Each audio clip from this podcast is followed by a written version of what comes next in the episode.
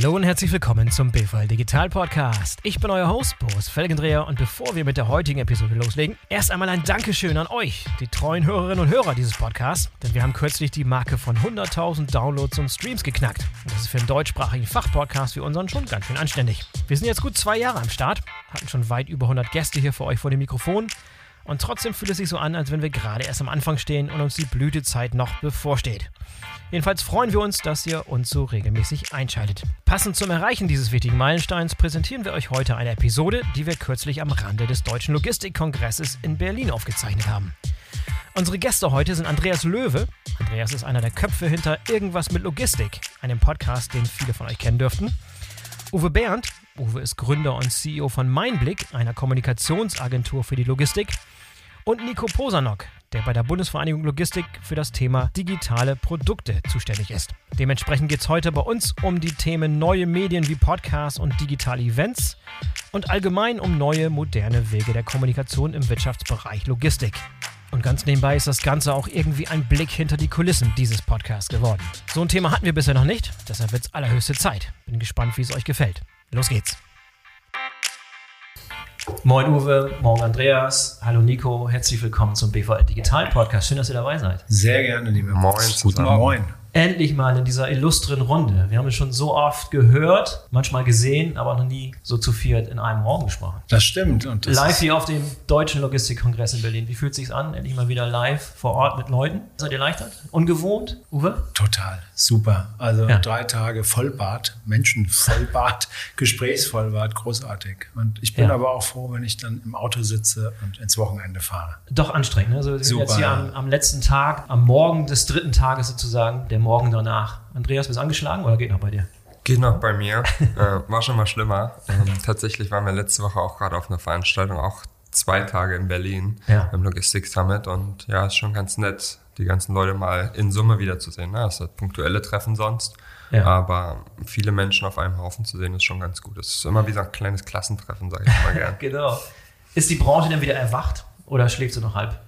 Also die Besucherschaft ist gut hier, ne? das, das nimmt wieder Form an, aber wir sind noch nicht zu alten Hochzeiten wieder da, das ist klar. Das dauert wohl auch noch ein bisschen. Ich habe ähm, am ersten Abend, am Dienstagabend in der Nolle wirklich Geole und Gegröle wahrgenommen. Einfach die Freude war so groß, die Leute sind emotional explodiert. Es war Wahnsinn. Man hat sich so gefreut, sich wieder zu sehen. Und was ich auch gemerkt habe, so berühren, ne? so mal jemanden umarmen, wie man das so kennt. Nicht mehr nur noch die Ghetto-Faust, sondern echt mal jemanden an sich drücken. Ja. Und das hat auch funktioniert, punktuell. Und das ja. war eine total neue Erfahrung, nach einem Jahr nur digitalen Kongress dieselben Menschen wieder näher zu haben. Ja. Nicht bei Andreas, ist irgendwie geil. Ja, Nico, du bist beim BVL zuständig für digitale Produkte. Das heißt, du hast richtig aufgerüstet im letzten Jahr als gar keine physischen Sachen möglich waren. Was, äh, was war deine Wahrnehmung in den letzten 18 Monate? Ja, vielleicht nochmal ganz kurz zum Kongress. Ich kann ähm, ein Zitat nochmal wiedergeben von Christian Grotemeyer, der heute Morgen passenderweise gesagt hat, die Beschleunigung stimmt schon wieder, die Geschwindigkeit aber noch nicht. ähm, das heißt, äh, wir sind sozusagen wieder im Anlaufen und man merkt einfach, dass die Leute sehr gerne hier sind, dass die Leute sich gerne persönlich treffen. Aber es ist natürlich noch nicht auf dem Niveau, auf dem wir vor zwei, drei Jahren gewesen sind. Es sind deutlich weniger Leute hier. Nichtsdestotrotz, ich nehme eine sehr positive Stimmung einfach wahr und es macht einfach Spaß, wieder hier zu sein. Ja. Aber es gab schon in den letzten 18 Monaten so einen richtigen Run auf digitale Formate. Da war eine Zeit, wo irgendwie alle möglichen virtuellen Konferenzen und alles Mögliche versucht wurde. Das war viel Trial and Error, Hit und Miss dabei.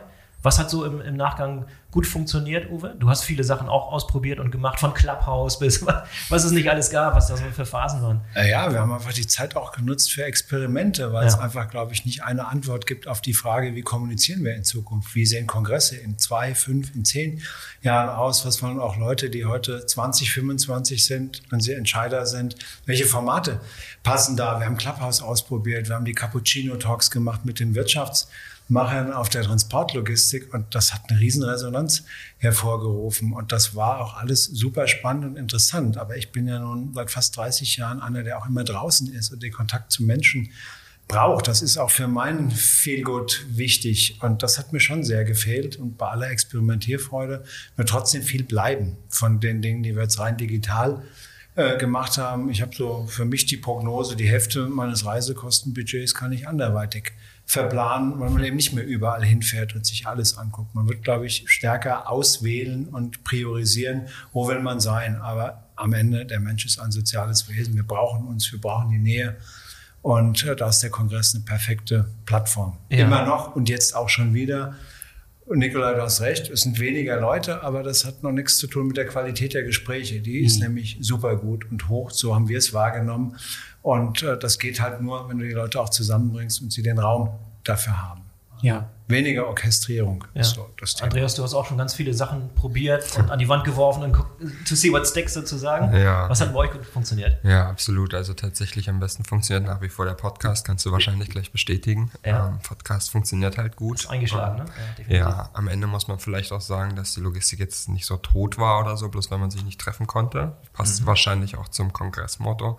Man hat sich halt angepasst, das ist man ja gewohnt dann macht man das halt digital. Mhm. Weiß nicht, wie viele Teams-Meetings ich pro Woche habe, wahrscheinlich irgendwas zwischen 30 und 50.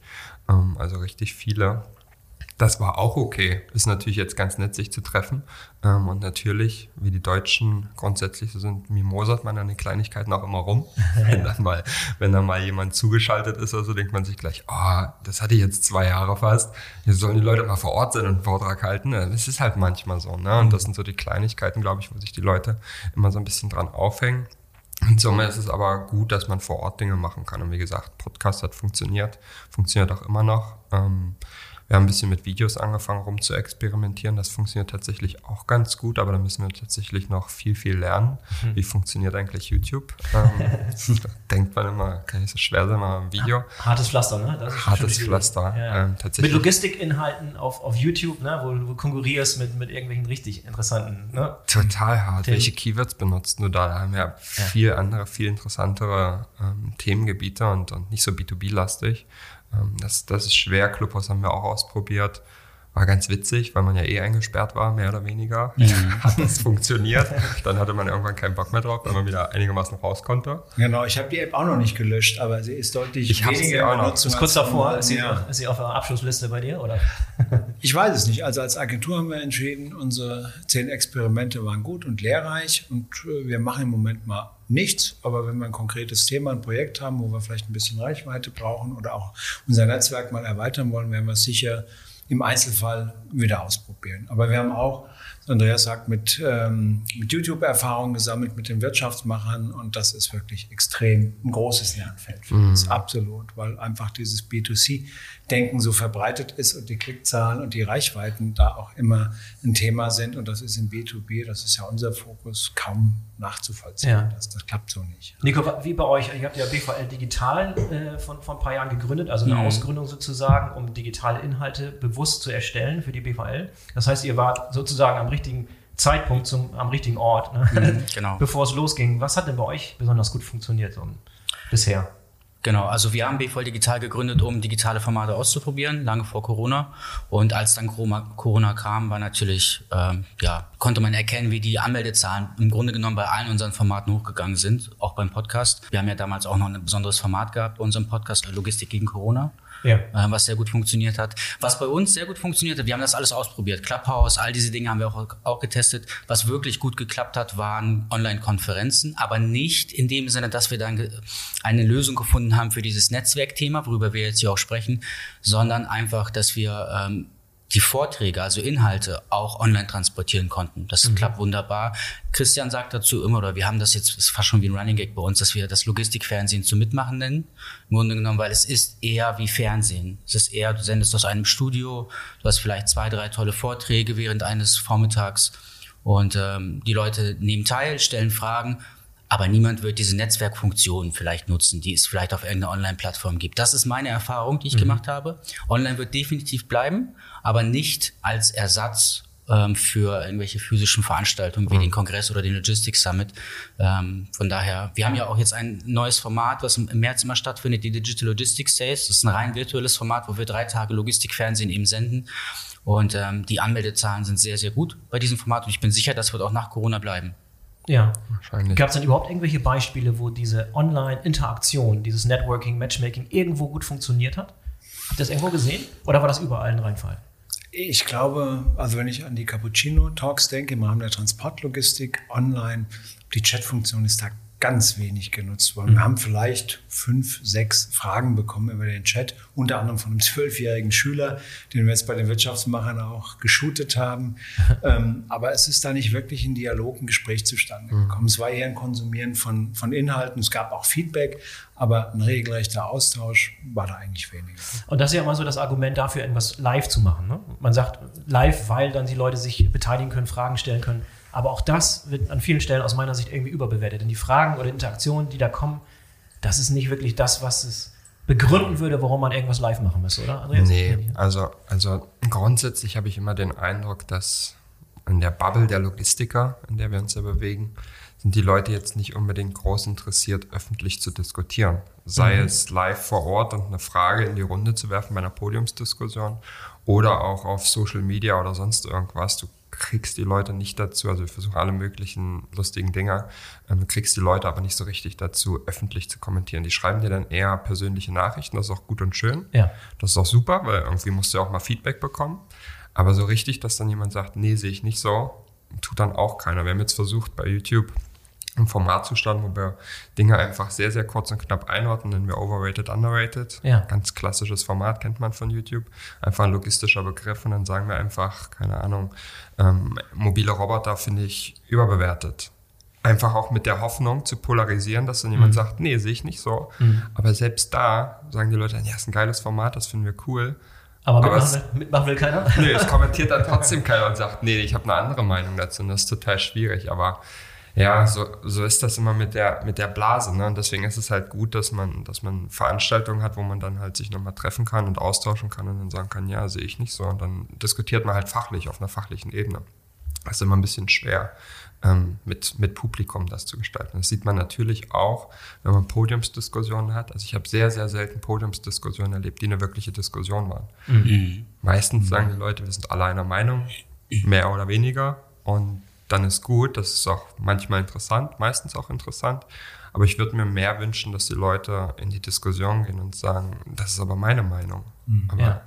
Findest du es einfacher im, im Podcast-Format, Leute in Diskussionen zu verwickeln oder da mal dazu zu bringen, was, äh, was Provokantes oder Provokatives zu sagen? Ja, ist eine gute Frage. ähm, tatsächlich würde ich sagen, ja, ähm, weil die Leute natürlich kennt das ja auch, 90 Prozent oder so Remote-Aufnahmen haben. Die sind in ihrem gewohnten Umfeld, ähm, die gucken an Computer, sprechen über Teams oder whatever miteinander.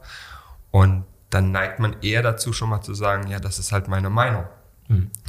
ich glaube, das ist einfach, wie ist denn deine Erfahrung? Ich meine, Jetzt hattest du uns schon viele schlaue Fragen gestellt, ähm, aber wir haben dir noch gar keine gestellt. Und, ja, gerne, man, gerne, gerne in alle Richtungen. Ja, man, man, assoziiert dich ja immer so ein bisschen mit der Stimme. Ähm, ja, ist das so? Die, die Stimme, Straight. die die Fragen ja. stellt, ähm, die, die, auch gute Fragen stellt. Aber du hast ja selber auch, auch Beobachtungen und sicherlich auch ein paar Dinge ausprobiert. Schießt du mal mhm. los. Also was ich am liebsten mag, sind Face-to-Face-Gespräche. Ne? Also ich merke immer wieder, ich bin da besser, die Gäste sind besser, die Atmosphäre ist besser, es entstehen bessere Gespräche. Aber weil wir natürlich ein wöchentliches Format haben, kannst du nicht, in, ne, und wir gute Gäste, es geht um die Qualität der Gäste. Und ich kann nicht in der ganzen Republik rumfahren und jeden, jede Woche jemand Neues treffen. Das heißt, wir sind ja. dazu übergegangen, vieles remote zu machen und da verliert man halt sehr, sehr viel. Ähm, ich habe auch gemerkt, dass die Bereitschaft, an einem Podcast teilzunehmen, enorm ist. Ne? Mhm. Also es gibt, also ich weiß nicht, ich kenne keine Beispiele, wo wir nachgefragt haben, Gast angefragt haben, der mhm. nicht wollte, weil das Format nicht passt oder keine mhm. Lust hatte oder so. Alle wollen mitmachen. Ne? Uwe, hast du das auch, ist das inzwischen in der Kommunikation angekommen? Also als Kommunikationsweg für Executives im Logistics Supply Chain Bereich? Wird Absolut. das wahrgenommen als, als, als richtiger, wertvoller Kommunikationskanal? Das ist zumindest meine Wahrnehmung. Siehst du bestimmt auch so, oder? Das sehen wir auch so. Ich würde sogar von einem regelrechten Hype sprechen. Stimme in all den Punkten zu und auch dieses Thema Face-to-Face, -face, wirklich ein Gespräch entstehen lassen und nicht auf einer Podiumsdiskussion nacheinander abgefragt zu werden und eben kein echtes Gespräch zu haben. Das funktioniert bei Podcasts anders. Das ist irgendwie eine besondere Atmosphäre, ein bisschen intimer, eine besondere Situation. Man fühlt sich einerseits geschützt, andererseits äh, ist es eben nicht live. Man kann im Zweifel ja auch mal was schneiden, wenn man sich jetzt ja. verplappert hat. Ähm, also wir merken es in der Agentur, wir machen viel mehr Podcasts als früher. Wir haben unseren eigenen Podcast, die Hörpalette, äh, aufgelegt, ja. wo wir eben immer die Verbindung herstellen zwischen Logistik und Kommunikation. Das ist ja unser Fokus, jetzt weniger Supply Chain Prozessthemen und wir haben eine riesen Energie im Team. Also das, das spüren wir einfach auch bei denen, die es machen mit, mit anderen Leuten. Die haben da Lust zu, die haben sich ja. mit der Technik vertraut gemacht. Einzig die Reichweite ist noch so meine spezielle Frage. Wie generiert man die? BVL Digital ist echt eine etablierte Marke. Ihr macht einen super Job. Es ist die Qualität der Gäste, aber auch die Qualität des Moderators. Das ist einfach so bei dir. Du machst das einfach richtig cool und wir hören die einfach auch alle gerne. Und das ist natürlich schon High-End und Champions League. Ja, das ist also schwierig. Das war auch ein langer Weg für uns. Es ist nicht so, als wenn es von Anfang an Selbstgänger war. Die, die, Problematik besteht zum größten Teil darin, dass Leute dich nicht automatisch finden. Ne? Also keiner geht irgendwie bei Apple rein, sucht äh, über eine Suchfunktion nach einem Logistik-Podcast. In dem Fall würden sie vielleicht irgendwas mit Logistik finden, weil das in, im Suchterm dann besser mhm. auftaucht. Mhm. Ähm, das heißt, du musst die Leute schon dahin führen. Ne? Das heißt, du musst viel nach außen tragen und wir machen kein bezahltes Marketing oder so. Bezahlte Werbung, das ist alles über Netzwerk, über LinkedIn was teilen. Die Leute werden darüber darauf aufmerksam. Und dann wirst du natürlich versuchen, dass Leute abonnieren, sodass sie regelmäßig die, die Folge bekommen. Aber es ist schon schwierig. Also ich sehe jetzt ja immer ganz viele neue Formate aufpoppen, auch irgendwelche Corporate Podcasts und so weiter. Das ist schwierig. Ne? Nur zu denken, ich habe eine große Marke, das wird schon ein erfolgreicher Podcast werden. Das ist ein langer Weg. Ne? Man muss sich auf, mit einem langen Atem auf eine lange, einen langen Weg einstellen. Das, das würde ich einfach jedem sagen. Ne? Selbst wenn du eine riesengroße Marke hast, keine Ahnung, Amazon oder eine riesengroße Marke, wenn die morgen einen Podcast starten, ist es nicht so, als wenn sie von heute auf morgen eine riesengroße Hörerschaft aufbauen. Mhm. Hat bei euch auch lange da, ihr wart sogar eher am Start als BVL Digital. Wann seid ihr losgelegt, Andreas? Äh, tatsächlich war das, war das 2018, als wir angefangen 2018, haben. ja. Also schon echt lange und wir hatten anfangs mal die Intention, wenn das 30 Leute in Logistik waren, ist ja total cool. Mhm. Das ist ja super. 30 Leute, jetzt sind es ein paar mehr. Ähm, aber es hat halt ewig lang gedauert. Ne? Und wir mussten da auch super viel lernen. Wir hatten vorher gar keine Ahnung vom Podcast. Wir können Logistik einigermaßen, glauben wir zumindest. Ähm, haben keine Ahnung vom Marketing, keine Ahnung vom Podcast oder Kommunikation und haben das einfach mal gemacht. Und dann haben wir über die Zeit dann festgestellt, okay, Regelmäßigkeit ist offenbar ein Thema. Ja. Also jeder, der einen Podcast machen will, macht das wenigstens zweiwöchentlich, besser noch öfter. Ja. Ähm, also wir machen es wöchentlich, tatsächlich sogar ähm, sechs Folgen aktuell im Monat. Ähm, das hat richtig, richtig viel gebracht und ansonsten haben wir einen sehr, sehr ähnlichen Ansatz wie ihr. Ne? Also wir haben keine Ads oder sonst irgendwas und wir sagen einfach bei LinkedIn oder welche Kanäle wir so bespielen und sagen einfach, ja, gibt eine neue Folge und dann hoffen wir mal, dass, dass sich jemand zu uns verirrt. Mittlerweile ja. funktioniert das natürlich, wenn du das drei Jahre lang machst, dann kennen die Leute das, dann abonnieren die das eh bei ihrem Podcast-Catcher der Wahl, ähm, dann, dann funktioniert es einigermaßen. Aber wenn du dann beispielsweise, wie, wie das YouTube-Thema, irgendwie einen neuen Kanal aufmachst, fängst du halt von Null an. Ne? Und wie mhm. du es gesagt hast, du kannst dann nicht erwarten, dass, okay, da hören irgendwie ein paar tausend Leute diesen Podcast, ähm, dann hast du auch ein paar tausend Klicks auf deinen Videos. Nee, fängst halt wieder von neu ja. an und musst den ja. Leuten wieder sagen, mhm. guck mal, hier ist was Neues, das kannst du dir jetzt angucken. Und dann musst du wieder hoffen, dass die Leute dann bei YouTube abonnieren. Und ja, wie das immer so ist, dann musst, fängst du wirklich von null an. Schwierig, mhm. schwierig. Und es wird ja oftmals unterschätzt, wie aufwendig das ist, einen regelmäßigen Podcast zu machen von hoher Qualität. Ne? Mhm. Ja, klar kann man irgendwie über einen Zoom-Call aufnehmen, aber wenn man sich nicht richtig vorbereitet, wenn man keine Recherche macht, wenn man die Themen nicht richtig äh, gut vorbereitet zum Beispiel, wenn man keine guten Gäste hat, wenn man das durchmoderiert und sich nicht, nicht vorbereitet auf das Gespräch, dann, dann ist das einfach eine Zumutung, das zu hören. Ne? Und dann sind die Hörer ganz, ganz schnell weg. Mhm. Schwierig. Also schwierig, die Leute dabei zu machen. Aber wir haben auch die Erfahrung gemacht, die Leute, die Podcast-Episoden hören, Durchhörquoten 70, 80, 90 Prozent, ja. keine Seltenheit. Das heißt, die Leute, die die Episoden hören, hören sie dann auch durch. Ne? Und es gibt kein anderes Format. Also stell dir vor, wir würden den Inhalt von einer Podcast-Episode drucken als gedruckter Artikel. Der würde sich keiner eine Dreiviertelstunde ja. durchlesen. Niemals. Ja. Und niemand würde sich vorsetzen und ein Video angucken von der Länge mit dem Inhalt. Aber die Leute machen halt parallel dazu was anderes. Und das ist halt, das ist die Magie. Ne? Wir haben es probiert, hat nicht funktioniert. Also wir haben auch Videoformate, Videotalk-Formate ausprobiert. Ganz vergessen. Ja. Funktioniert nicht. Also wir haben es einfach probiert, um zu schauen, wie, wie performt mhm. das. Aber wie du es gesagt hast, das guckt sich keiner an. Ich würde es mir persönlich auch nicht angucken, wie jemand 40 Minuten lang ein Mikrofon spricht. Ja. Warum sollte ich mir das als Video angucken? Ja, ja, also, da ist nichts Neues dabei. Ne? Nee, nee, nee. Eine Frage, die mich so beschäftigt dabei, vielleicht könnt ihr alle dazu was sagen, ist die der Zielgruppe. Ne? Also Podcast ist gleich junges Format, Fragezeichen. Wer, wer hört es tatsächlich und was kriegt ihr für Resonanzen auch? Also es gibt ja Feedback außerhalb des Podcasts irgendwo im digitalen Ökosystem. Du hast was von LinkedIn gesprochen, dann announced man das, gibt es dann ordentlich Kommentare dazu oder, oder eher nicht? Ein Gesicht sagt, die Hörerinnen und Hörer sehen es gerade nicht, eher weniger, aber Wer, wer hat das alles? was gibt es für Feedback? Tatsächlich ist es aktuell, glaube ich, ja noch ein bisschen schwierig auszuwerten, wer ist tatsächlich der Hörer oder die Hörerin. Das ist bei Podcast-Statistik, ich glaube, da wisst ihr, wovon ich spreche, schwierig. Das Feedback, was wir bekommen, ist alle Altersstrukturen, zumindest was unseren Podcast betrifft. Ich glaube, dass auch die Älteren, wenn ich das so sagen darf, Podcasts hören und das Format für sich entdeckt haben. Sicherlich nach wie vor ist es eher ein junges Format, aber wir hier, weil die BVL ja auch ähm, ja nicht nur jung ist, ähm, ist diplomatisch das ist so schön. Das war klasse. Diplomatisch ja. ausgedrückt. Ähm, und wir natürlich mit der BVL im Rücken, wenn wir Marketing machen, auch die gesamte BVL erreichen für eine Podcast-Episode. Mhm. Ähm, deswegen ist es bei uns wahrscheinlich noch etwas, vermute ich jetzt einfach, gemischter von der Altersstruktur als bei euch zum Beispiel. Ihr habt ja auch ein etwas jüngeres Auftreten, Andreas. Tatsächlich, tatsächlich würde ich das auch bestätigen. Also wir sehen so im Durchschnitt Alter haben wir so 36 Jahre. Mhm. Ich würde sagen, Leute sind dann eher jünger. Ähm, tatsächlich ist es ein harter Cut. So unter 25 ist fast keiner mehr dabei. Also mhm. die Studierenden holen wir scheinbar noch nicht so ab. Ja, das ist bei uns auch okay. so. Das, das ist bei uns auch so, ja. Das ist sicherlich ein Thema, wo man nochmal überlegen kann, wie kriegt man die abgeholt. Ähm, wir haben auch schon Folgen mit Hochschulen gemacht und so weiter. Aber für die wäre das auch ideal, ne? weil diese die ja. Art und Weise da zu lernen, ja. von, von echt aus erster Hand zu hören, was in der, was der Praxis, einfach, ne? Das ist eigentlich ein ja. No-Brainer, oder? Total, absolut. Total. Mhm. Ähm, aber was wir halt sehen und, und was dann halt auch wieder schön ist an dem Thema, um die Brücke zu schlagen zum Event, ist halt, dass du mit Leuten sprichst, die du vielleicht auch vorher noch nicht getroffen hast. Ähm, gern auch ältere Leute, ähm, das ist auch gar kein Problem, aber unabhängig vom Alter, die dann sagen, ah ja, du bist Andreas, ihr macht diesen Podcast, irgendwas mit Logistik. Ja, höre ich auch, höre ich immer auf dem Ergometer, höre ich immer, wenn ich mit dem mhm. Auto fahre oder whatever. Das ist dann schon ganz nett, weil du dann natürlich auch ein super easy Intro hast ne, zu, den, zu den Leuten. Du hast irgendwie eine gemeinsame Verbindung. Und am Ende verbringen die Leute ja, auch wenn es eindimensional ist, aber die verbringen jede Woche mit dir 30, 40, 50 Minuten.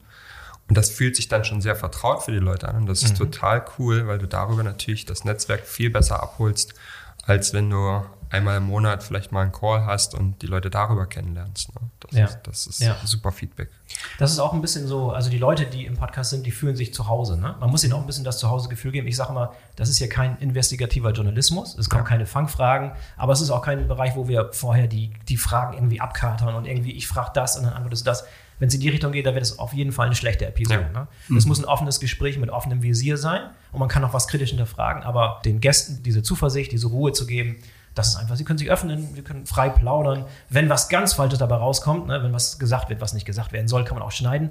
Mhm. Aber ich glaube, ich kann mich an keine Episode erinnern, wo wir irgendwas äh, signifikant rausgeschnitten haben, weil irgendwas dabei war, was raus musste oder so. Ne? Ich finde es total spannend. Das fühlt sich gerade für mich an wie so eine Renaissance. Ich habe viele Freunde und Kollegen im öffentlich-rechtlichen Rundfunk und diese ganzen Wortprogramme, wie man sie ja so schön genannt hat, also bloß keine Unterbrechung durch Musik, maximal durch Nachrichten, mhm. lange Talkformate, haben wahnsinnig viele Hörer verloren und Hörerinnen. Und die haben dann auch angefangen zu podcasten. Und jetzt hören Leute wieder 50 Minuten in einem Talk zu, im Auto, beim Joggen, ja. auf dem mhm. Ergometer. Ich finde es großartig, dass das irgendwie so eine zweite Schiene ist. Vor 20 Jahren habe ich ganz lange Diskussionen oder Gespräche gehört, noch im einfachen Radio. Zu einer ja. bestimmten Zeit. Ich wusste, äh, da schalte ich ein, da kommen gute Gäste, das finde ich interessant. Seit ich Podcasts höre, höre ich auch wieder öfter NDR Info. Schalte ich, schalte ich einfach ein, weil ich ja, weil ich es einfach interessant finde. Ne? Hätte ich vorher mir nie angehört ja. oder wäre ich sofort irgendwie drüber hinweggegangen, aber ich weiß inzwischen, okay, es gibt irgendwie coolen, coolen Content, den man sich einfach während der langen Fahrt anhören kann, wo man einen Mehrwert hat. Deswegen höre ich mir das inzwischen an. Aber vielleicht noch mal ein ganz kurzer Satz oder zwei Sätze zu diesem Thema, wie generieren wir eigentlich Reichweite? Ich glaube, da gibt es kein Geheimrezept. Wir haben natürlich, habe ich gerade schon gesagt, die BVL im Rücken. Das ist das eine. Dadurch haben wir Zugang zu ähm, einem großen Netzwerk, Top-Speaker auf jeden Fall. Ähm, aber, und da haben Boris und ich auch schon die eine oder andere Diskussion gehabt. Am Ende ist die Frage, möchtest du unbedingt jemanden haben, der jetzt vielleicht gerade eine CEO-Rolle hat oder ganz, ganz weit oben steht in einem Unternehmen oder möchtest du, legst du jetzt besonderen Wert darauf, dass der Mensch, der dir jetzt gegenüber sitzt, eine tolle Geschichte erzählen kann, dass er einfach eine interessante Persönlichkeit ist, weil ich glaube, das ist ja das, was du transportieren willst im Podcast, dass dann ein Mensch sitzt, der etwas Interessantes erzählen kann. Und dann sind das Fragen, die vielleicht in einem gedruckten Artikel niemals gestellt werden würden, mhm. die aber in einem Podcast genau den Unterschied machen. Und ich glaube, das ist das, das da geht es vielleicht gar nicht so sehr immer um logistische Themen, sondern um den Mensch, der dir gegenüber sitzt, was die Leute festhält am Podcast. So geht es mir zumindest. Und das, das ist auch das, warum ich so Podcasts einfach liebe. Was auch super interessant ist für CEOs von großen Unternehmen. Ne? Zum Beispiel mein, mein Interview mit Frank Dreke Wann hast du das letzte Mal Frank Dreke 50 Minuten lang wirklich aus dem Nähkästchen plaudern hören? Normalerweise ist es irgendeine Pressekonferenz, eine Bilanzkonferenz oder irgendwelche kurzen Zitate in irgendwelchen Medien. Also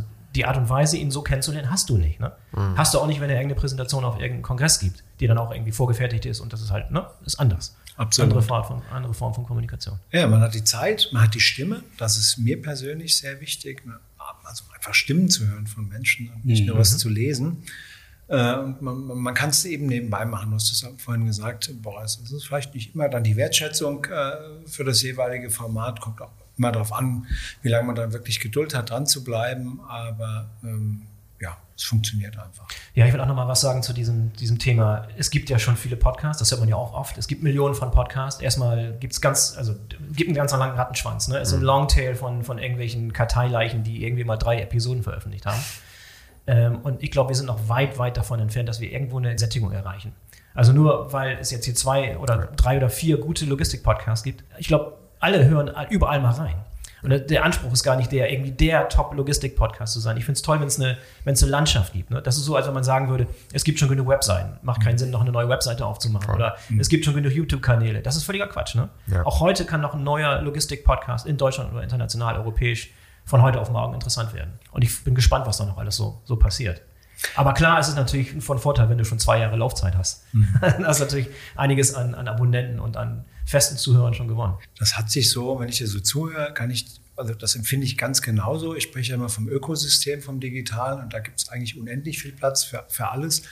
Aber was sich so verändert hat für uns als Kommunikationsprofessionals, die eben im Kundenauftrag Themen lancieren sollen oder, oder Personen auf Bühnen oder Podien bringen sollen, ist so diese, dieser Kontrollverlust oder diese Frage, wo muss ich eigentlich sein, wo muss ich hinhören, wo muss ich reinlesen, was muss ich wissen, kann ich überhaupt noch ein umfassendes Bild haben. Und das habe ich zumindest in den letzten äh, fünf Jahren für mich mal so gelernt. Es gibt diesen Gesamtheitsanspruch nicht mehr. Ich schnappe hier was auf, ich lese dort einen Post, klicke mich da weiter. Das ist so ein Meandern und so ein durchrauschen. Du hast eben von Landschaft gesprochen, wie so ein Flug durchs All, wo du halt an allen möglichen interessanten Touchpoints vorbeikommst und manchmal bleibst du hängen und manchmal nicht. Und am Anfang hat mir das ein bisschen Angst gemacht, dass man vielleicht nicht immer Antworten auf kluge Fragen hat. Und inzwischen ist dieses Fragmentarische oder dieses Stückwerk ja eigentlich dieser Flickenteppich an Content eigentlich total toll. Also wenn ich morgens hier reinkomme und meine DVZ Daily lese, dann, dann lese ich halt mal kurz was und dann höre ich wieder einen Podcast und dann höre ich wieder ja. einen Vortrag. Also und nochmal der riesengroße Vorteil vom Podcast natürlich auch der, wir haben den immer den Anspruch, so ein Evergreen Content zu erstellen. Mhm. Also die, das heißt, das führt dazu, dass die Episoden, die wir Ende 2019 aufgenommen haben, heute noch dutzendweise pro Woche gehört werden. Das ist Wahnsinn. Da gibt es ja auch kein anderes Format. Es ist nicht so, als wenn jemand irgendwie die Logistik heute von vor zwei Wochen rausholt oder was. Absolut. Oder vor zwei, vor zwei Jahren rausholt. Wir schmeißen immer nach drei Monaten weg die ganzen Hefte. ja, ja. Total. Also wir ja. haben immer noch Downloads auf den ersten Folgen, ob wir das jetzt gut finden oder nicht. man, man sagt ja immer, wenn du dir die Sachen von vor ein paar Jahren anhörst und du findest die noch gut, dann hast du es nicht richtig gemacht, dann hast du dich nicht weit genug entwickelt. Ja. Das geht uns total so. Also eigentlich wäre ich ganz froh, wenn die Leute die ersten Folgen nicht mehr so oft hören würden. Aber du hast da immer noch Downloads drauf und die Leute konsumieren das immer noch, auch mit guten Durchhörquoten. Also klicken jetzt nicht versehentlich drauf. Ähm, das ist schon ganz interessant und ansonsten haben wir da wirklich auch einen ähnlichen Ansatz, was die Leute angeht, wie, wie, wir, wie wir Themen ähm, finden, die eigentlich interessant ist. Das muss halt immer auch so ein bisschen so sein, dass du, dass du Wissen vermittelst, ein Stück weit, Mehrwert vermittelst, gleichzeitig vermittelst, dass eine coole Person, die da ist, und das ist, wie du es gesagt hast, Nikola, ist vollkommen egal, ob das jetzt der CEO ist, ob das ein Projektmanager ist oder ob das ein operativer Mitarbeiter ist. Das ist vollkommen egal. Mhm, ja. ähm, wenn der eine coole Geschichte hat, dann ist das total interessant und bringt viel mehr Mehrwert, als wenn ich vielleicht einen High-Level-CEO-Talk habe mhm. und den vielleicht dann frage, wie sein Rasenmäherroboter heißt, um Persönlichkeit reinzubringen. Mhm. Dann finde ich es immer schöner, wenn man wirklich eine richtig gute Story ringsherum hat und, und jemand tatsächlich Mehrwert bringt. Das ist immer auch unser Ansatz dabei. Genau, wir hatten ja auch ähm, in der Zeit, als die erste Corona-Phase war, erster Lockdown, hatten wir ja dieses Sonderformat Logistik in Corona mhm. und wir haben damals über die Wirtschaftsmacher ja auch jemanden auf Shopfloor-Ebene gehabt. Und das waren sehr erfolgreiche Episoden, weil es einfach interessant war, jemandem zuzuhören, mhm. der tatsächlich mal den Gabelstapler bedient und einfach tatsächlich mal erzählen kann, was Digitalisierung auf Shopfloor-Ebene eigentlich bedeutet. Ähm, von daher, ich ja, wir haben einen Disponent dabei und genau. eine Gabelstaplerfahrerin, so viel mhm. ich weiß. Ja, ja. Genau. Das, das, ist auch total wichtig. Ich meine, wenn man bei diesen Kongressen ist oder bei Messen oder bei Events, man weiß das ja selber. Es gibt immer die klassischen Megatrends und Buzzwörter und die meisten sagen dann, oh, es hängt mir alles zu den Ohren mhm. raus, das Digitalisierung kann ich nicht mehr hören und so weiter und so fort. Mhm. Wenn man dann mal das reflektiert und sagt, was bedeutet das überhaupt für die Kollegen und Kolleginnen, die tatsächlich operativ jeden Tag dort arbeiten, finde ich das auch total interessant und es bringt einen viel größeren Mehrwert. Also eins der ja. Videos auch, das wir gemacht haben, das am besten performt bis jetzt, wenn man das schon gut nennen kann, glaube ich noch nicht, ähm, aber es hat zumindest ein paar Klicks, ähm, dann war das einfach der Ort, an dem wir kommissioniert haben. Mhm. Oder einfach sagen, wie läuft eigentlich Kommissionierung bei einem Online-Händler ab? Das war in dem Fall bei ASOS. Und wir haben dann halt einfach kommissioniert und versucht, diesen Prozess den Leuten zu erklären, wie kommt denn mein T-Shirt, meine Hose, whatever, eigentlich zu mir nach Hause? Und das sind halt tagtäglich, auch wenn es Robotik und alles gibt, Tausende von Leuten, die da rumlaufen, Aufträge kommissionieren, Aufträge verpacken, mit Staplern, ohne Stapler, whatever. Ähm, und das ist tatsächlich was, was man manchmal auch ein bisschen vergisst auf solchen Kongressen. Ne? Wenn man dann doch eher Leute ins Rampenlicht stellt, die eine, eine gute Vita haben oder was auch immer und dadurch natürlich auch ziehen, ähm, was, was die Zuhörerschaft angeht. Aber am Ende geht es eigentlich um die Leute, die die operative Arbeit machen und nicht um denjenigen, der in einem Bürostuhl sitzt und, und Teams-Meetings hat. Ja, was glaubt ihr eigentlich, wo sich das Format, wir reden jetzt viel über Podcasts, aber auch okay in diesem Format, äh, wo glaubt ihr, wo sich das Medium Podcast hinentwickelt? Zum Beispiel, unser, ich meine, sehr, sehr ähnlich, was wir machen, das sind einfach Interviewsituationen. Zwei Leute, drei Leute, die sich unterhalten. Da ist noch viel, viel mehr Raum nach oben, viel mehr Fantasie, was man noch alles machen könnte. Und da hilft immer so ein Blick in die USA, was da für Formate sind mit Storytelling und aufwendig produziert. Könnt ihr euch vorstellen, dass auch das in der Logistik in Zukunft ein Format sein könnte. Ist wesentlich aufwendiger natürlich. Da muss dann irgendwie auch überlegt werden, wie das Ganze finanziert werden soll. Andreas, habt ihr schon mal darüber nachgedacht, das über dieses normale Interviewformat hinaus zu erweitern? Ganz, ganz oft tatsächlich. Mhm. Ähm, und denken viel auch in so eine Gamification-Richtung. Wie kann man das alles ein bisschen interaktiver gestalten? Vielleicht kann man, wie du es gesagt hast, auch eine Geschichte erzählen. Kann, warum gibt es nicht eigentlich irgendwie so ein Logistik-Hörbuch, äh, wenn du so willst? Mhm. Am Ende muss mhm. es jemand bezahlen, bin ich auch bei dir. Ähm, das sind alles schöne Gedanken. Aber ich glaube, da sind wir vergleichsweise noch unkreativ. Ähm, ich meine, es ist relativ einfach, sich in einen Raum oder einen digitalen Raum zu setzen und Frage-Antwort-Spiele zu spielen und ja, auch mal zu diskutieren. Ja, ja. Das ist ein guter Anfang, es funktioniert auch gut und das holt natürlich viele Leute ab, wenn man es dann schafft, die Fragen zu stellen, die die Leute auch gerade im Kopf haben. Das ist immer unser Ansatz dabei. Ähm, aber tatsächlich kann man da wahrscheinlich noch sehr, sehr kreativ sein ähm, in, in Richtung Podcasts und auch anderer Formate, was man da eigentlich macht, wie diese Formate eigentlich aussehen. Meine, wir sind da noch nicht so weit, dass wir sagen würden, wir würden da jetzt rumexperimentieren. So kreativ sind wir wahrscheinlich auch nicht. Dafür gibt es vielleicht andere hier an dem Tisch. Man kann sich auch verzetteln. Ne? Ich, ich meine, man macht ja enorm viele Sachen und man muss einfach Sachen ausprobieren, aber man hat irgendwie auch einen Punkt erreicht, wo man dann zu viele Sachen gleichzeitig probiert und dann Absolut. funktioniert nichts mehr. Ja. Wie seht ihr das, Uwe? Wir sehen es eigentlich ganz genauso. Und ich glaube, ähm, dieser Ökosystemgedanke, der, der, trägt uns so dadurch. Ne? Ich habe eine Episode, ich habe ein Thema, ich habe Menschen.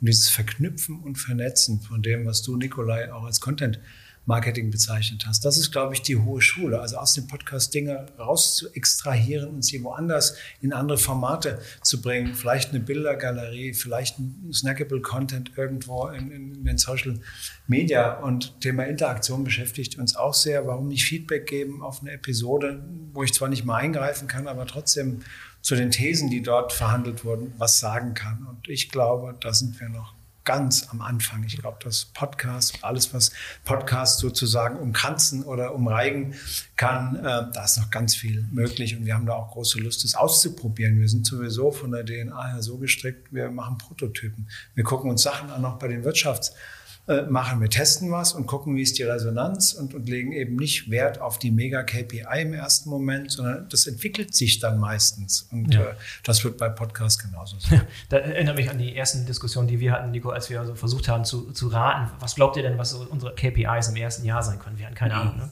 Also ich, ich habe auch gesagt, who knows? Who mhm. knows?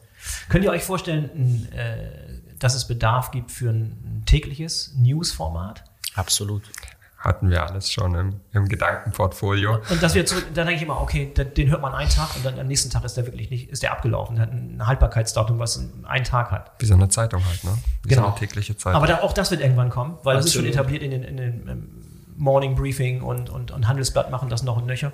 Könnt ihr euch vorstellen, dass es auch funktionieren könnte in der, in der Logistik? Gibt es eigentlich genug News jeden Tag, dass man da sinnvoll was bringen kann? Total. Also ich meine, warum muss ich fünf Webseiten aufrufen oder, oder zwei Magazine aufrufen, wenn ich auch einfach morgens beim Frühstücken oder sonst irgendwas mir kurz in fünf Minuten kurz und knapp anhören kann, was denn gestern in der Logistik passiert, was sollte ich denn wissen. Ähm, das ist tatsächlich was, worüber wir auch nachgedacht haben.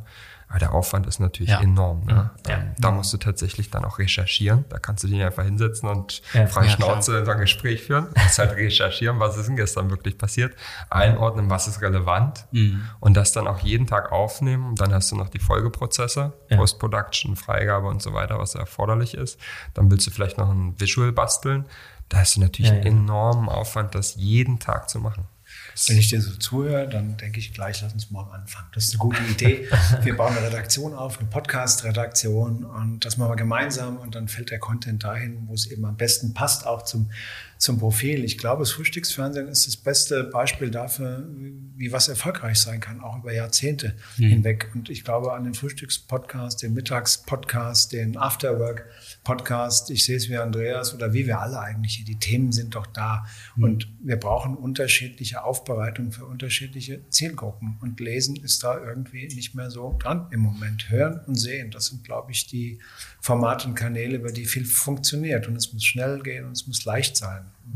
Und es bestehen garantiert auch viele Kooperationsmöglichkeiten. Ich meine, wir haben jetzt so ein bisschen tendenziell eher so unser eigenes Süppchen immer gekocht, aber gibt es bestimmt gute Synergien, um mal Sachen gemeinsam zu machen. Ja, absolut. Wie, wie, was mich vielleicht noch interessieren würde, vielleicht Nikolai Boris, ähm, was, was uns immer so ein bisschen beschäftigt, also wissen wir auch selber, dass wir richtig schlecht sind. Wir schießen den Podcast raus, machen dann bei LinkedIn was dazu, den gibt es dann halt auf Spotify, iTunes und wo auch immer. Und das war's. Also du kannst natürlich theoretisch noch ein Transkript machen, das ist gut und schön, da freut sich die SEO-Sucher. Ähm, lesen wird es wahrscheinlich keiner. Ähm, ein paar andere Dinge, aber was uns tatsächlich noch fehlt, und Uwe hatte das auch schon mal angesprochen gerade, ist so ein bisschen das Thema weiterführender Content. So ein paar Bilder dazu, vielleicht auch mal ein Video dazu, vielleicht noch ein vernünftig geschriebener Text. Da scheitert es bei uns sowieso. Ähm, aber wie vernetze ich diesen Podcast eigentlich mit den anderen Medien, die ich nehme? Okay, man kann Einspieler machen, ein bisschen Werbung in irgendeiner Sache. Wir haben übrigens ein neues Format oder wir machen jetzt das und mhm. das. Kein mhm. Thema. Aber wie vernetze ich den Podcast eigentlich auf der Webseite oder sonst irgendwo? Wie macht ihr das? Ähm, wie vernetzt man Podcasts auf der Webseite? Was wir versuchen, ist im Grunde genommen Themen oder Gäste, die wir sowieso schon im Podcast haben, ähm, zu verknüpfen mit zum Beispiel mit Webinaren. Mhm. Das ist eigentlich ähm, etwas, was ich immer sehr gerne mache, auch wenn ich mit Unternehmen spreche, die äh, in unserem Podcast oder in unserem, in unserem Webinar dann äh, teilnehmen möchten, dann sage ich denen, ähm, am besten funktioniert es, wenn wir vielleicht vorher ein interessantes Gespräch haben im Podcast und äh, dann kurz darauf ein Webinar, wo wir wirklich ähm, etwas zeigen können, wo wir Slides mhm. haben, wo wir vielleicht eine Live-Demo vorführen können. Das funktioniert ganz gut. Ansonsten glaube ich, dass dieses Podcast-Format insgesamt auch gut funktionieren würde, wenn man es ähm, auch einfach live senden würde oder ähm, also zumindest in dem Moment, wo man es aufzeichnet, dass man es live sendet oder mhm. hier auf der großen Bühne. Also ich meine, wir, wir machen das aktuell noch nicht hier auf dem Kongress. Ich weiß gar nicht, ob es auf dem Logistics Summit gemacht wird. Auf mhm. anderen Veranstaltungen oder in anderen Branchen wird es gemacht. Ne? OMR macht das ja, dass sie Live-Podcasts aufzeichnen. Mhm. Funktioniert wunderbar. Ähm, also ich glaube, dieses Podcast-Format, dass man das immer so im stillen Kämmerlein macht, ist sicherlich gut für die Tonqualität, Boris freut sich, ähm, aber muss man im Grunde genommen nicht machen. Ich bin ein großer Freund davon und da hatten wir im Vorfeld auch die Diskussion, ob wir vielleicht in der Marlene Bar mal was aufnehmen, äh, dass einfach Podcasts und Podcast-Aufzeichnungen insgesamt sichtbarer werden ähm, und man nicht immer nur, ja, jetzt hier nochmal ein Selfie und das posten wir dann mit einem Hashtag auf LinkedIn. Mhm. Weil LinkedIn auch etwas undankbar meiner Meinung nach ist. Ne? Wenn man da etwas falsch macht, dann kriegt man nur 200 Views statt 2000 und da immer hinterher zu laufen, ähm, ja, von daher, mein, mein Plädoyer wäre, dass wir den Podcast oder die Podcast-Aufzeichnung etwas nach draußen tragen, vielleicht mal live senden und live auf der Bühne auch ein Interview aufzeichnen und das dann einfach im Nachgang veröffentlichen. Leonard Paul, der, der, der Gast von Bex Technologies, der neulich im Podcast war, sagte, wenn es irgendwann mal einen Live-Podcast gibt, wäre er jemand, der ein Ticket kaufen würde. Ticket kaufen würde. Ticket kaufen würde, ist schon eine gute Aussage. Ne? okay. Ich meine, da sind aber auch andere Branchen vielleicht kreativer, als wir das in der Logistik sind. Ne? Also es gibt Leute, die machen das in ihrem Auto ähm, mit dem Podcast aufnehmen. Das sind ja alles so Formate, ähm, wo du sagen kannst, kannst du ein bisschen kreativer sein. Das hat dann eine Ausmalung und die Leute sind interessiert daran teilzunehmen mhm. und, und da teilzuhaben. Sag man kann es aber auch übertreiben. Ne? Also nur irgendwie, das muss letztlich auch einen Mehrwert für den Zuhörer passen, haben. Und nur weil es irgendwie in der Marlene aufgenommen wurde oder im Auto, ist jetzt der Mehrwert jetzt nicht. Nicht beide, da. aber hat schon mal jemand ja. einen Podcast im Lager aufgenommen mit Staplergeräuschen im Hintergrund oder mit ja. äh, Kommissionier-MDE-Geräten, die, ja. die piepen im Hintergrund. Es gibt ja eine ganz mhm. andere Authentizität eigentlich, wenn du, wenn du so ein Gespräch führst. Ja. Man ist immer so in so einem ruhigen Eckchen. Oder ein Führerhaus mit einem Berufskraftfahrer nebendran setzen und der redet beim Fahren. Ja. Also das, was ihn so beschäftigt. Die, ähm, was mir gerade noch eingefallen ist zu deiner Frage, das passt vielleicht auch zu deiner Frage vorhin. Ähm, nutzt ihr in irgendeiner Form Community-Tools? Habt ihr Discord-Gruppe oder irgendwas, wo ihr versucht, eure Hörerschaft sozusagen nochmal anders anzusprechen? Ja, witzigerweise muss ich ein bisschen schmunzeln, weil ich habe das Gefühl, bei allen Themen laufen wir so auf den gleichen Baustellenraum und auch die gleichen Dinge, die wir, die wir überlegen. Wir haben auch darüber schon mal nachgedacht. Ähm, am Ende bisher noch nichts gemacht ähm, wie das manchmal so ist. Ähm, man denkt viel nach, redet viel, aber macht dann nicht. Mhm. Ähm, tatsächlich ist, ist auch Community Building tatsächlich auch das Ding, wo wir denken, okay, da muss noch irgendwie was gehen. Mhm. Und vielleicht auch das Thema, das ich vorhin angesprochen habe, dass die Leute nicht öffentlich kommentieren. Mhm. Und das in so einen geschlossenen, kleineren Raum zu bringen, ja wo die Leute dann vielleicht doch denken, ah, hier sind ja so Gleichgesinnte, die haben irgendwie die gleichen Themen, hier kann ich das mal schreiben, das ja. liest dann nicht Gott und die Welt. Ähm, haben wir tatsächlich auch schon drüber nachgedacht, aber was ist das richtige Medium? Ne? Ist es Discord? Keine Ahnung. Die ja. Wahrscheinlich fragen sie jetzt 80 Prozent der Hörer, was ist Discord? ja, genau. noch ein neuer Channel, okay. Ja. Aber die Community ist ja einfach auch groß. Ne? Also ich, ich glaube, ich weiß nicht, ob wir in diesem Jahr schon drüber sind, über 100.000 Downloads oder, oder, oder noch kommt, aber da sieht man mal, was wir in welcher Größenordnung ja. unterwegs sind. Ne? Das ist halt ja riesig. Es gibt dann wahrscheinlich noch wenige, die es noch nie irgendwann zumindest mal angehört haben oder so. Ne?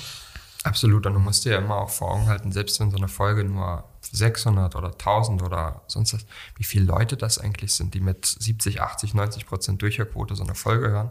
Mhm. Bei welchem Medium erreichst du so viele Leute? Ja, wann, war das letzte Mal, wann war das letzte Mal, als du vor 1500 oder 2000 Leuten gesprochen hast? Absolut. Ja. Das muss ja schon eine riesengroße Veranstaltung sein. Ne? Nicht Und mal hier, also da müsstest du schon im Opening-Track vom Deutschen Logistikkongress sprechen, um so eine, so eine Audience zu haben. Ne? Und ich kann, ja. kann bestätigen, das geht weiter. In der Agentur, wenn wir es dann hören, beide Podcasts, über die wir jetzt gesprochen haben, da reden wir drüber. Nicht über jede Episode, aber es ist immer irgendwie Thema. Hast du schon gehört, der und der war bei Boris beispielsweise. Klar, wenn es Kunden sind, hört man dreimal noch genauer hin, aber das, das geht ja weiter. Also die sind Gesprächsthema auch so im Agenturalltag bei uns. Ja. Mega spannend. Ich, ich habe hab das Gefühl, als, als wenn wir uns mal regelmäßig hier austauschen sollten. Eine Podcast-Folge bei Podcasts habe ich gar nicht erwartet, aber ich finde es total ja, cool. Aber ich glaube, ich hoffe, es ist auch interessant für Leute, nicht nur zwischen uns Vieren, die Podcast-Erfahrung haben, sondern auch die Leute, die zuhören oder beziehungsweise auch Leute, die im Marketing arbeiten, die in. Kommunikationsfunktionen arbeiten, die in, in, im Podcasting eine Rolle spielen wollen, den Kanal ja. nutzen wollen. Ja, das ist tatsächlich so ein Thema, das wir noch nicht so richtig angerissen haben, aber wahrscheinlich hm, bräuchte man dafür drei neue Folgen. Mhm. Ähm, wie geht man eigentlich mit so einem Corporate Podcast um? Ne? Also wir produzieren auch noch ein paar Podcasts für Externe. Mhm. Hat sich situativ einfach so ergeben. Leute haben gesagt, ich habe einen coolen Podcast, können wir das auch machen? Ja, machen ich. wir, kein Problem. Mhm. mhm. Irgendwann muss man natürlich aufpassen, Fokussierung.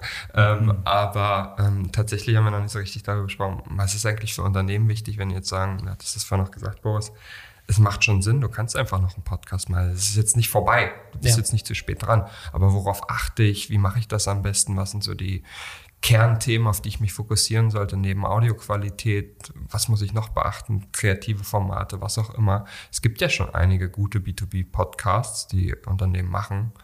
Aber da kann man wahrscheinlich noch viel mehr machen. Da könnte man sicherlich auch noch eine Stunde drüber reden. Äh, ja, vielleicht Aufruf an die Zuhörer. Was wollt ihr gerne hören? Ne? Was, was, was wollt ihr gerne hören? Voll. Wollt noch mehr hören zum Thema, wie macht man Podcast? Worauf muss man achten? Wir haben jetzt einiges an Erfahrung gesammelt, good und bad sozusagen. Fallstricke und, und Erfolge. Äh, ja, also das ist vielleicht das, das, Einzige, was mir wirklich fehlt, ist so die direkte Kommunikation oder Feedback-Loop von Leuten. Hm. Das ist immer so ein bisschen sehr ad hoc irgendwie mal jemand getroffen und der gesagt, ich höre es regelmäßig super. Aber so ein direkter Channel, mhm. der ständig ja. so ein Feedback gibt, das wünschte ich mir, aber ist halt. Und du kriegst den immer geschuldet. Ne? Und es ist auch schön, aber wenn, dann kriegst du positives Feedback und jeder freut sich darüber. Aber ich bin eher ein Fan davon, dass mir jemand sagt, ja, das gefällt uns nicht so gut. Mhm. Weil daran kannst du arbeiten. Wenn jemand sagt, mhm. alles ist toll, ist immer schön, dann freuen sich alle. Aber es bringt mich nicht persönlich weiter, außer dass ich weiß, derjenige findet das scheinbar gut. Ja, ja, ja. ja das genauso mit irgendwelchen Kommentaren auf, auf LinkedIn. Das ist alles positiv oder, oder neutral oder gar nicht. Also, ne? Ja, Ruhe, Ruhe, ist dann, ja. da ist dann auch viel negativ dabei. Aber selten jemand, es sei denn, jemand will dir ans Bein pinkeln, das gibt es natürlich ja, auch mal, aber das ist halt. Aber LinkedIn ist schon eher die konfliktscheue Plattform tatsächlich. Immer nur auf die Schulter klopfen. Ja, das ist toll und noch ein Like und alles easy. Ja. Cool. Aber vielleicht nochmal, wir stehen ganz am Anfang noch bei dem Podcast-Thema. Ne? Wir meine, ich meine, ihr macht das jetzt seit 2018. Wir sind jetzt ziemlich genau zwei Jahre alt mit unserem Podcast. Ihr noch nicht Die ganz leer. haben wir letztes Jahr angefangen. Richtig, ich, glaub, ich glaube, so diese, diese äh, ja, kleinen Probleme, was das Thema Statistik angeht, dass man noch nicht genau auswerten kann, ähm, wer hört das eigentlich? Also, dass man noch nicht so viele Insights bekommt, das wird sich sicherlich noch ändern. Ähm, die Community wird insgesamt, glaube ich, noch größer werden. Und was ich merke, ähm, insbesondere wenn ich auch mit Marketingverantwortlichen spreche bei Unternehmen, die sich für unseren Podcast interessieren, da ist noch nicht so viel Erfahrung bei diesem Format da. Ne? Die wissen noch nicht immer genau, wie gehe ich mit diesem Podcast-Format eigentlich um, was für Inhalte platziere ich. Was bringt mir das? Ja, wie was, viele Leads generiere ich? Ja, genau. Der Klassiker. Häufig, der Klassiker. Wie häufig werde ich gefragt, ja, und äh, wie bekomme ich denn die Leads? Ja, das ist ein Podcast-Format. Ich weiß nicht, ähm, gar nicht. Vielleicht, ich meine, man kann Call to Action machen und den Leuten sagen, hier könnt ihr euch ein White Paper runterladen oder ähnliches. Aber am Ende des Tages geht's wirklich, und das muss man den Leuten dann auch erklären, darum, ein tolles Format zu entwickeln, eine spannende Folge, da hat man mehr von, als wenn man einfach nur Produkte platziert. Ja. Ja. Sicherlich aber auch was, wo man, wo man auch wieder zu den Freunden von OMR schielen kann, die ja häufig dann irgendwie in Verbindung mit Werbepartnern zwar, aber die häufig dann separate Landingpages bauen, die mhm. über den Podcast dann linken. Die sind manchmal sehr kryptisch und sehr lang. Ich weiß mhm. nicht, ob das dann auch funktioniert, aber sicherlich Sachen, wo du es besser auswerten kannst. Wenn uns einer mal fragt, das ist auch die Klassikerfrage, wie viele Leads kann ich damit generieren? Dann sage ich mir, das kann ich dir nicht sagen. Ich kann dir aber sagen, dass die Leute vielleicht Kapital Bra oder sowas hören, weil das sagt mir Spotify. Ähm, und dann sagen Leute, ja, es bringt mir aber nichts. Ja, aber was anderes kann ich dir nicht geben. aber ist das ja. nicht die, die, die Falle bei Corporate Podcasts, dass die Erwartungen vielleicht zu hoch sind, dass dadurch auch die Lockerheit des Formates auf der Strecke bleibt, weil dann der Vertrieb sich einschaltet oder irgendwer sagt, ja, dann müssen wir doch und dann nehmen wir doch viel Geld in die Hand und dann muss sowas bei rumkommen. Ja, ich glaube, glaub, die größte Falle beim Corporate äh, Podcast ist der, dass du nur interne Gäste dabei ja. hast, dass du über interne Gäste, mit internen Gästen über interne Dinge sprichst. Mhm. Du musst immer externe Gäste dazu nehmen. Das ist gar nicht so einfach, wenn du einen Corporate Podcast hast. Also ich gehe noch mal in der Historie noch weiter zurück. Ich habe zum ersten Mal irgendwie Podcast angefangen, 2016, 17, 18, bevor Podcasting überhaupt eine Sache war, wo das keiner gehört hat. In den USA damals noch. Und das, das war ein Corporate Podcast. Aber wir haben auch mit internen Gästen gesprochen, aber über allgemeine Themen. Aber die, die Grenzen des Wachstums lagen darin, dass du halt mit internen Leuten gesprochen hast. Da war die Bereitschaft auch noch gar nicht da, dass, Leute, dass du Leute ansprechen konntest und fragen konntest, willst du mein Podcast sein oder was für ein Podcast? Das ist inzwischen alles anders geworden. Mhm. Also du musst schon deinen dein Horizont erweitern, kannst nicht über deine eigenen Themen nur sprechen und du kannst nicht nur mit eigenen Leuten sprechen. Ich weiß nicht, wie das Feedback von, von euren Gästen ist, aber was, was ich immer ganz gut finde und was vielleicht auch nochmal ein bisschen Mehrwert in diese Folge bringt, ähm, was sind eigentlich so die Kernbenefits, die ich habe, wenn ich bei so einem Podcast teilnehme. Und was wir so zurückgespielt bekommen, ist natürlich, dass Leute auch darauf aufmerksam werden auf ein Unternehmen. Klar, so ein Kind of Lead-Generierung, die du nicht tracken kannst. Ähm, was ich noch viel, viel interessanter finde, was wir ganz, ganz oft zurückgespielt haben, bekommen haben, ist, dass Menschen sagen, ich habe da teilgenommen und die interne Resonanz im Unternehmen war ja. so gut, das war wie eine Brandrede im Unternehmen und das hat die Leute total abgeholt und die haben gesagt, das ist geil. Ähm, und ähnlich auch für Bewerber. Also wir haben auch oft das Feedback, gerade bei Corporate Podcasts, die wir produzieren, dass die Leute dann sagen, ja, es war ein Bewerber da, und hat gesagt, Podcast gehört, das hat ihn total mhm. geflasht, ja. er hat mhm. richtig Lust auf das Unternehmen gehabt und sich dann beworben. Mhm. Wie willst du das auch finanziell aufwiegen? Ne? Das mhm. kannst du gar nicht, weil das ist so ein großer Mehrwert für ein Unternehmen, der an so vielen Stellen einen Vorteil haben kann. Das ist so das, wo ich sage, das ist viel mehr wert, als wenn da jetzt ein Lied bei rumkommt oder zwei ja. oder zehn oder mhm. ja. ja, diese Sympathie, die du aufbaust mit dem Publikum. Ne? Wenn du ein Startup-Gründer zum Beispiel bist, fällt es dir schwer, irgendwie eine große Öffentlichkeit anzusprechen oder irgendwie mal aufzutauchen. Wenn du nicht gerade eine große Finanzierungsrunde hast und wenn du gerade kurz vom Unicorn-Status stehst. Aber da mal so den Gründer eine Stunde lang sprechen zu hören aus eigenem Mund, ganz authentisch antwortet auf die Fragen. Ganz menschlich, ne? nicht mhm. irgendwie vorgefertigt, nicht irgendwie so eine Bullet Point, sondern aus, das, das, das baut eine ganz andere Sympathie mhm. und ein Vertrauen auf. Und letztlich geht es ja auch im Logistik- und Supply Chain-Bereich ganz viel über persönliche Beziehungen. Ich kaufe nichts von jemandem, den ich nicht vertraue. Genau. Und dieses Vertrauen über eine persönliche Stimme, über eine bestimmte ne, aufzubauen ist. Oder die Blockchain. über die Blockchain, genau. ja. Genau. Uwe, Andreas, Nico, vielen Dank, dass ihr dabei wart. Ich habe das Gefühl, dass wir das öfter machen sollen, regelmäßig ja. wiederkehrend, aber wir gehen ein auf das Feedback der Zuhörer, was sie denn hören wollen. Im Zweifel müssen wir es ja nicht aufnehmen. Hoffentlich genau. war das, hoffentlich wir war das nicht es auch so treffen. Genau. Hoffentlich war das nicht zu viel Inside Baseball hier. Ne? Inside Baseball so diese Leute, die unter sich sprechen über Themen, die sie über die Dinge sprechen wollen. Ah, ich glaube, das beschäftigt viele da draußen. Das ja. Wird, wird, schon gut. Ja. Wir schauen mal, was das Feedback ist. Vielen Dank. Danke für die Einladung, Boris. Bis zum nächsten Mal. Bis dann. Ciao. Ciao. So, das war der BVL Digital Podcast zum Thema neue Medien und Kommunikation in der Logistik. Ich hoffe, die Folge hat euch gefallen und ihr schaltet in der kommenden Woche wieder ein. In diesem Sinne, bis zum nächsten Mal, euer Boris Felgendreher. Die Logistik verändert sich. Aktuelle Entwicklungen und neue Technologien stellen Logistiker in rasantem Tempo vor neue Herausforderungen. Best Practices zur Innovation und Austausch mit Business Insidern und Experten aus der Forschung erlebst du in unseren Live-Webinaren. Ob Internet of Things, künstliche Intelligenz oder Automatisierung im Warehouse. Bei uns lernst du neueste Technologien erfolgreich in deinem Unternehmen einzusetzen. Die Live-Webinare vom BVL Digital sind 60 bis 90-minütige Online-Events, an denen du von überall teilnehmen kannst. Im Sendeplan auf bvl-digital.de findest du alle Webinare und kannst dich direkt anmelden. Sei beim digitalen Wandel in Logistik und Supply Chain vorne dabei. Wir freuen uns auf dich.